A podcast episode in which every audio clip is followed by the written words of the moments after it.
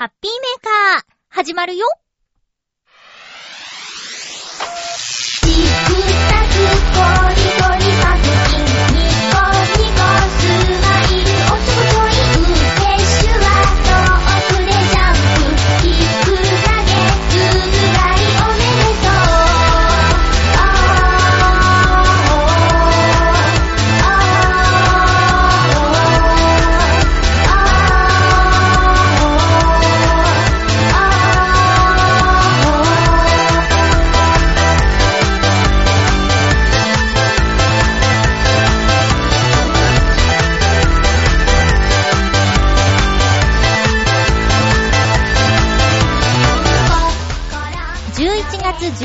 1、まゆっちょのハッピーメーカー。この番組は、ハッピーな時間を一緒に過ごしましょうというコンセプトのもと、ちょわへよ .com のサポートでお届けしております。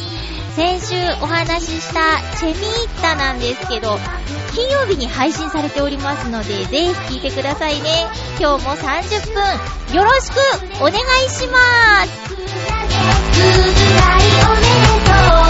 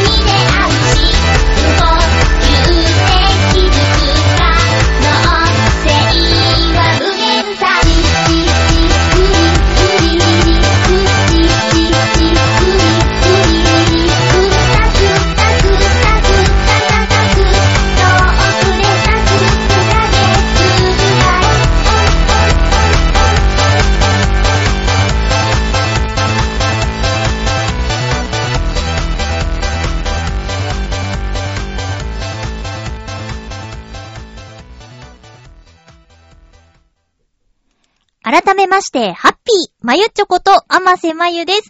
チェミーター聞いていただけましたでしょうか？えー、ちょあへよ .com の、え番組を聞くの中から、ちょあへよスペシャルのところを選んでいただいて、タイトルにね、コラボ番組って書いてあると思うんですけども、先週の金曜日に配信されているので、まだの方ぜひ聞いてみてください。その中で、ミッチェルさんが、フランスに行ってきますっていう話してるんですけど、本当に今、今、now、現在、ミッチェルさん、フランス、パリですかね、えー、に行ってます。ミッチェルさんのツイッターを見ると、もう、もう生々しく、今、どこにいるっていうのが、ツイートされてて、やっぱ景色とか、街並みとか、全然違いますね。こう、パンを食べながら歩いている動画とか載せてたんですけど、もうアナザースカイですかっていう感じのね、映像になってます。で、おそらく、今週、まあ、明日、明後日ですね、木曜日配信のラブミッションは、フランスからお届けしてくれるんじゃないかなって、ネットの環境さえあれば、ラジオやりたいっていうのは、ご本人もね、言っていたので、もしかしたら、チョアヘオ初、海外から発信っていう回になるんじゃないですか楽しみです。ツイッターでもね、動画載せてくれたりとかしてるので、もしよかったらね、ミッチェルさんのアカウントフォローしてみてください。私も引用でリツイートしてるので見かけた方いると思うんですけど、ぜひ、チェミッタと合わせて、もうね、ミッチェルさんの行動力と、じ、まあ、行動力ですね。行動力、実行力って同じだと思うんですけど、行動力には本当に尊敬します。驚くし、すごいなって私パスポートすら持ってないし、もし持ってたとしても、じゃあフランスに一人で行けるかっつったら、多分無理。怖いもんな。なんか、そっちの方が強くなっちゃうな。すごいと思う。だから帰ってきたら、もっといろんなお話聞いてみたいと思うし、そのエネルギーにね、触発されてしまうところもあります。これからのミッチェルさんの舞台とかね、こうやることに、ますます注目ですね。まずは、では、このハッピーメーカー、先週から急に始まりましたというか復活しました。ごくごくもぐもぐのコーナーから行ってみましょう。今回も、ハッピーごくごく。こう、インスタでね、ちょっと写真載せた方がいいかなと思って。あの、チョアヘヨのインスタね。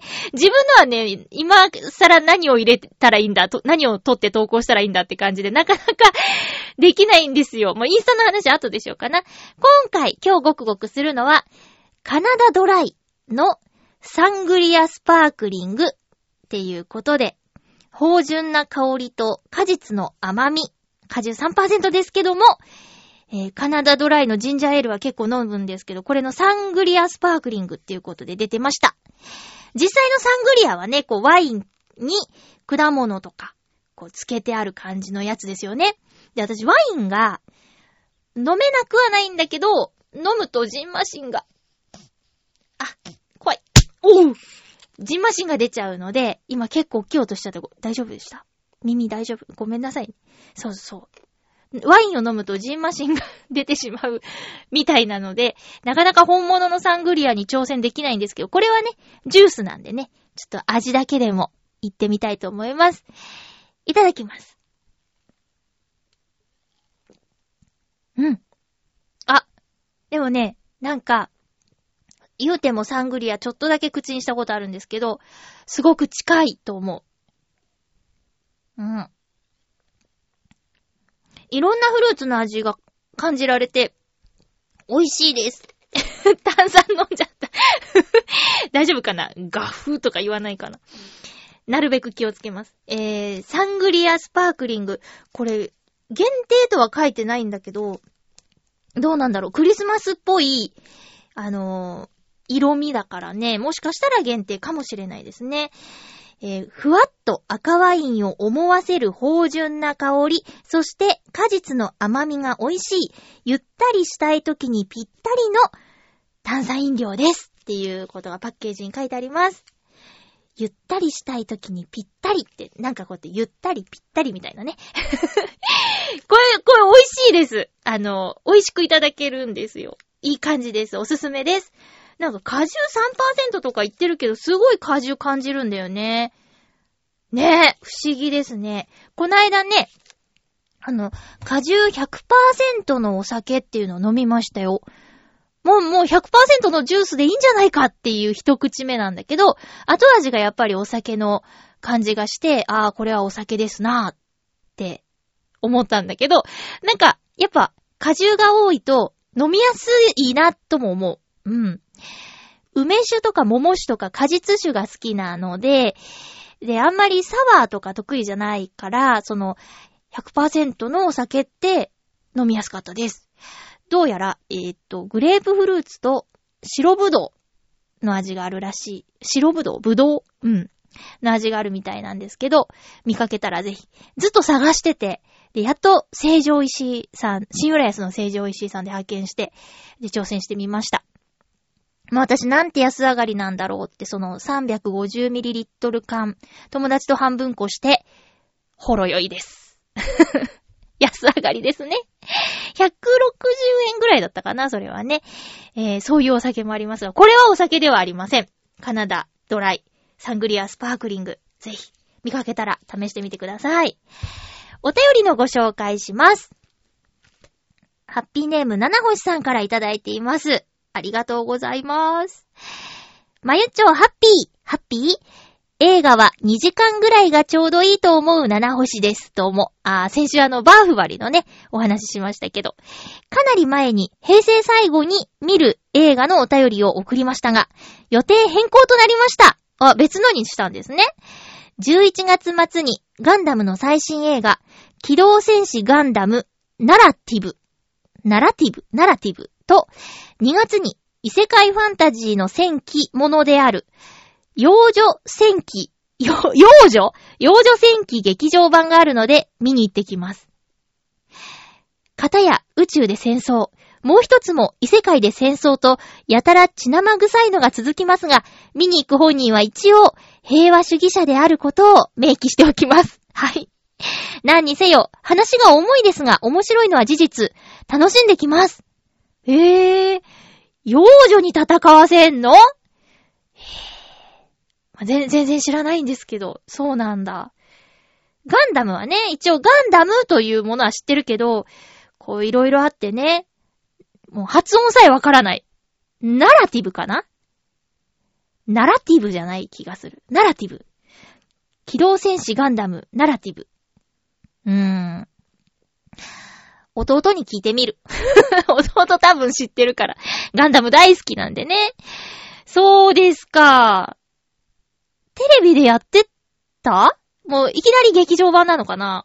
もう、すごいですね。どんどん出てくる。いや、やっぱね、ガンダムを熱く語る人って結構いるから、そりゃ、ね、面白い作品なんだろうなとは思うんだけども、ありすぎて、何を見といた方がいいとか、初心者はとりあえず、これならこれだけでわかるよ、みたいなやつが、あれば教えてください。なんか、ちょっと聞いたとこによると、ガンダムウィングは単体でいけんじゃない？みたいなこと聞いたことあるかな？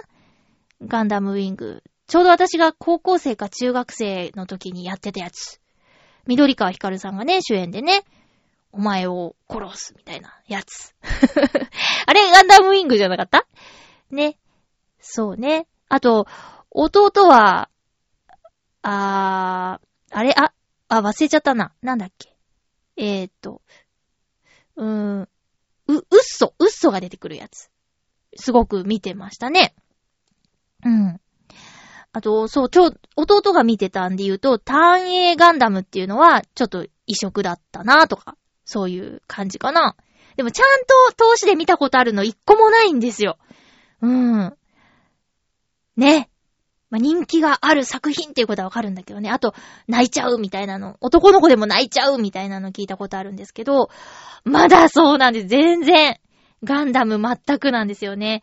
幼女戦記って、なんか大丈夫って思うけどね。その、ね、ちっちゃい女の子に戦わせるっていうね。そっか、そういうのがあるんだ。ありがとうございます。最近見たアニメで、あ、でも途中で終わっちゃったな。途中から見てないんだけど、働く細胞は面白かったです。うん。進められてみたんですけど、友達に。4話ぐらいまで見たかな。でもまだハードディスクに 眠ってます。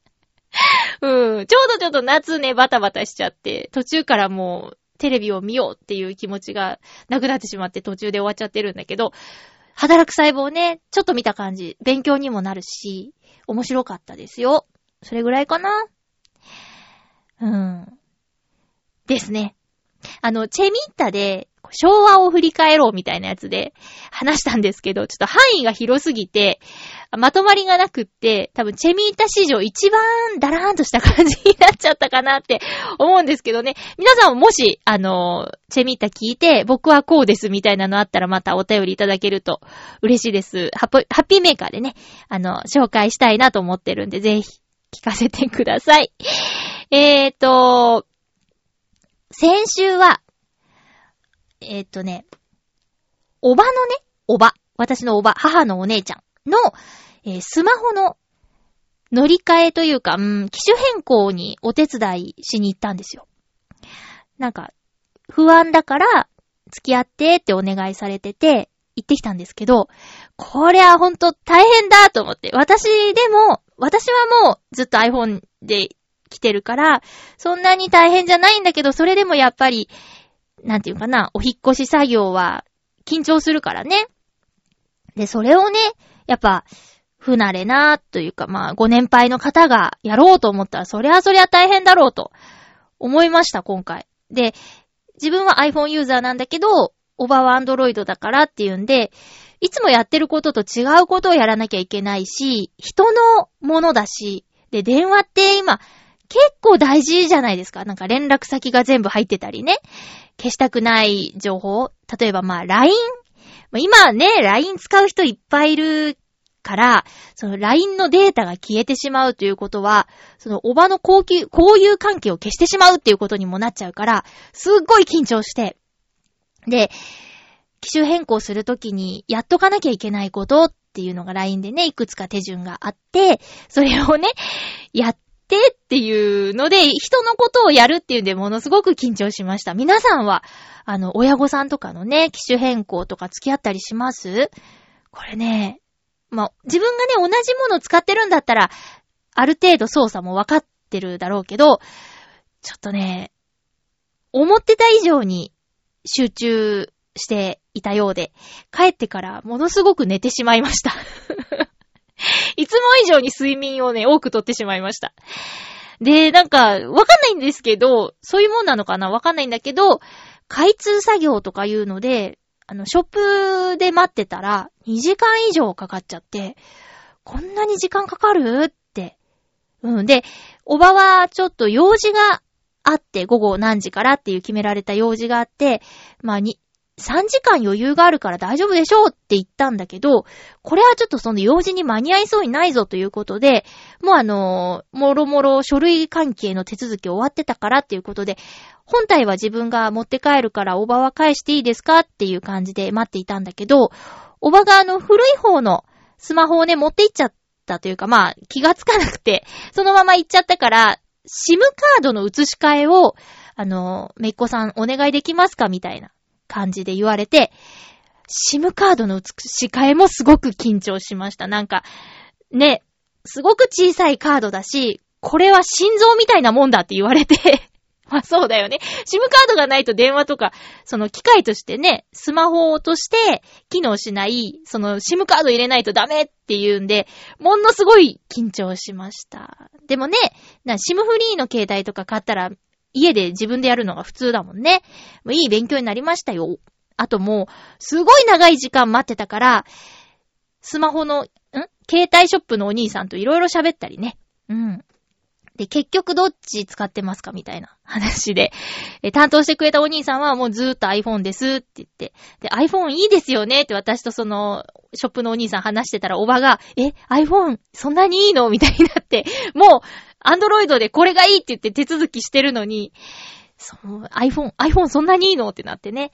まあでもお兄さん言ってたのはやっぱアプリとか、そのウイルス関係だっていう話で私も確かにって納得したんだけど、まあいいとこと、そうでもないところっていうの両方あってね、相性の問題だと思うんですけどね。皆さんどっち派ですか？あの、iPhone 使ってますっていう人と、えー、Android ですっていう人と、まあ、ガラケーですっていう人もいると思うんですけど、もしよかったら送ってきてください。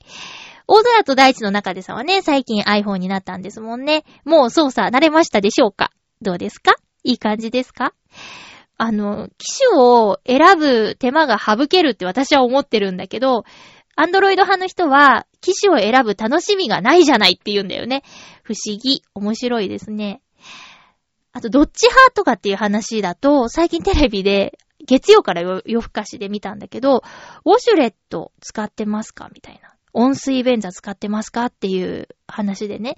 私、未だに、多分このハッピーメーカーでも、何度か、まだウォシュレット使ったことないっていう話したと思うんだけど、未だにやったことないんですよ。なんか怖くって、信用してないんですよ、なんか。多分大丈夫だと思うんだけど、びしゃびしゃになるんじゃないかなとか。それが怖くって、未だにやってないんだけど、使わないなんて信じられないみたいな人がね、街頭インタビューで出てきたりして、でもそんな風になっちゃったらさ、ウォシュレットのついてないトイレに入った時にパニックになっちゃうんじゃないかなとかも思いますよ、なんか。さあね、今、どんどんできてる新しい商業施設なんかでは、おそらくついてるところの方が多いんだろうけど、じゃあたまーに行くね、私がこの間行ったような、先週行ったような、あの、浦安のね、すごく住宅街にポツンとある、すごく美味しい飲み屋さん。これね、先週行ったんですよ。ちょっとほんと教えたくない。教えたくない。ここは一人でフラッと行っても、あの、店員さんもなんか優しいし、食べ物も飲み物も美味しいし、自家製梅酒なんかすごい美味しかったしとか、ちょっと教えたくないところは、ウォシュレットないですよ。多分。トイレ使わなかったけど。ね。まあ、でも古くてもトイレだけ新しいとこあったりするけどね。なんか、ないとダメみたいになるの怖いんよね。うん。あと、やっぱね、清掃のお仕事やってると、ああいうね、温水便座のノズルのお掃除とかってするんですけど、こんなにちゃんと他の施設でもやってるのかっていうね。どこでもこんなに綺麗なはずないみたいな。私のやってるところは安心してください。本当に綺麗なんで。もし、あの、ウォシュレットデビューしようかなと思ってる人で、清潔面が気になる方は、私の働いてる職場のウォシュレットは大丈夫です。それは言うときましょう。うん、大丈夫です。うん。少なくとも私が担当してるところは絶対大丈夫です。えー、なのでね、そういう不安もあるっていうのもあって、全然使ってないんですけど、リスナーの皆さんは、ウォシュレット使ってますか？まあ男の人はね、なかなか個室に入る機会もそうそうね、外で個室に入ろうなんて、まあ、ね、大きい方みたいな時だと思うんでね。まあなんか今ちょっと大きい方じゃなくても個室でしたい人ってちょっとずつ増えてるみたいな話もちょこっとだけ聞いたことあるけど、どうでしょうか？皆さん、ウォシュレット。うん。あれ？何の話？ちょ、ちょっと待って。やったことあるないの話だったっけ？うん。やったことあるないの話だと、この間その、おばさんのお家でスマホの設定しましょうって言うんで、先に帰宅してたおばさんの用事が終わった後で私、帰宅するぐらい待ったんですよ、ショップで。で、じゃあ外で待ち合わせて、ちょっとお昼ご飯も食べてないから、まあ、どっかで食べていくとまたその分時間取っちゃうから、全然コンビニでちょっと買って、持って帰ってお家でつまみながら設定しましょうって言って、いた時に、そうそう、まゆちゃんって言って、セブンイレブンのコーヒー買ったことないって言って、美味しいって聞くから買ってみたいんだけど、やったことないからやってみせてっていう感じでね、お願いされたの。あの、紙コップだけ受け取って、コーヒーマシーンで出すやつ。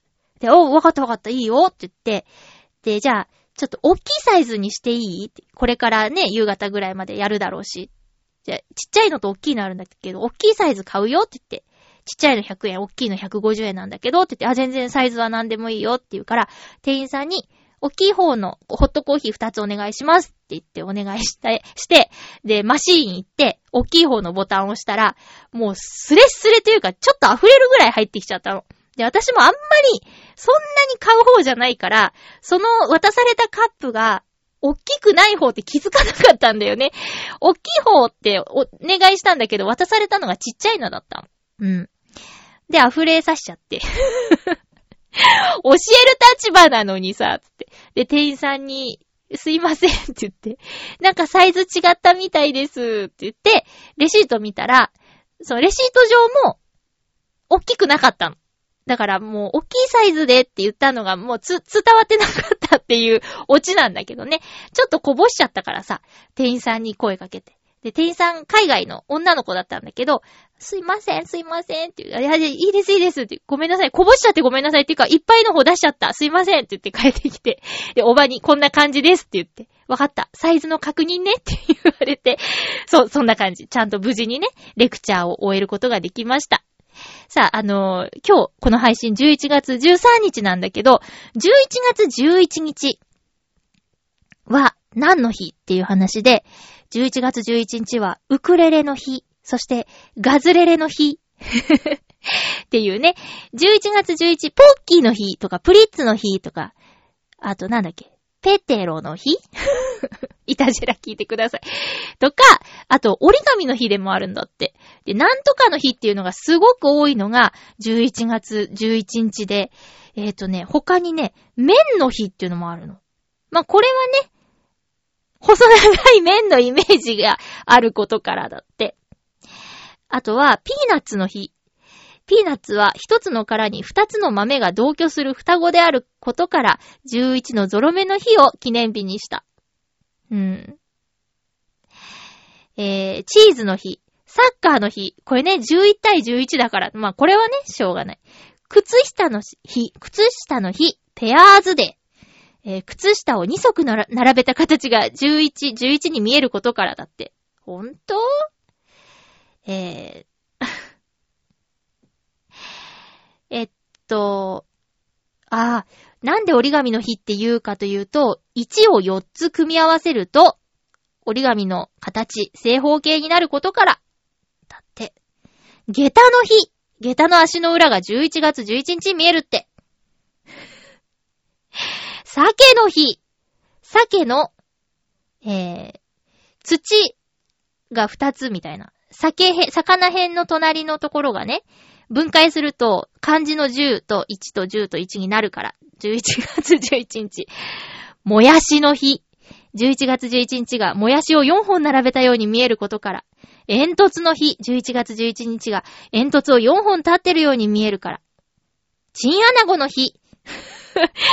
チンアナゴが顔を出している様子が11月11日に見えることから、箸の日、箸が2膳並んでいるように見えることから、きりたんぽの日、きりたんぽをいろりに立てて焼いている様子が11月11日に見えることから。ふぅ。キノコの日、えー、しめじ、なめこ、えのきだけを1111に見立てて。コピーライターの日、1111が鉛筆やペンが並んだように見えることから、立ち飲みの日、11月11日が人が集まって立ち飲みをしているように見えることから、豚まんの日、11を豚の鼻の穴に見立てて、お揃いの日、11と11でお揃いであることから、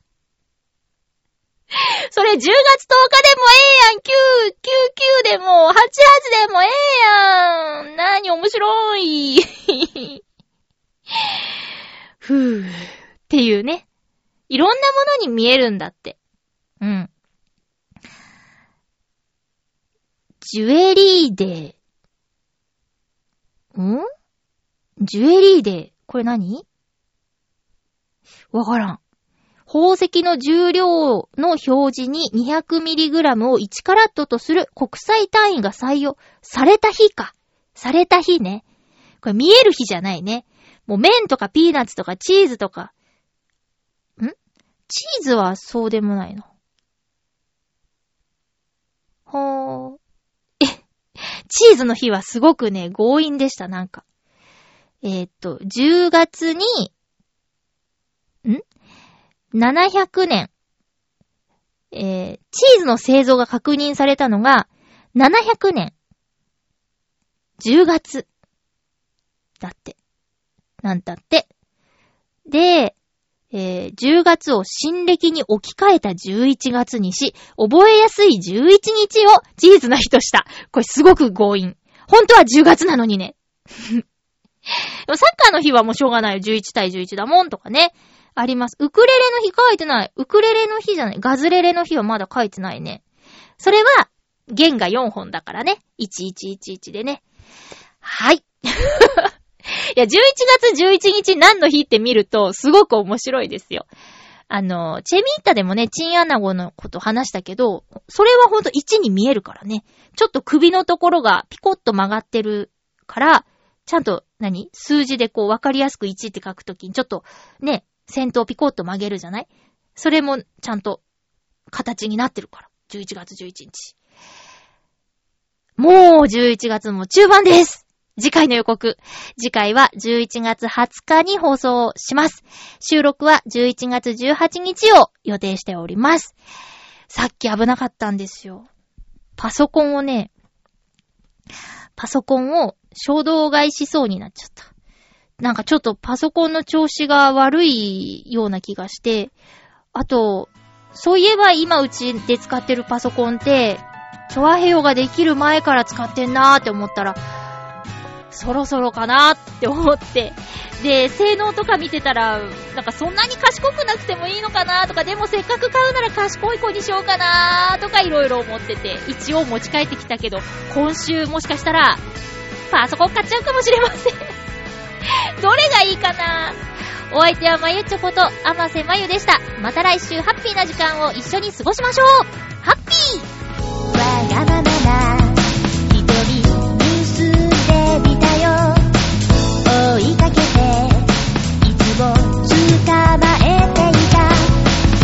明日に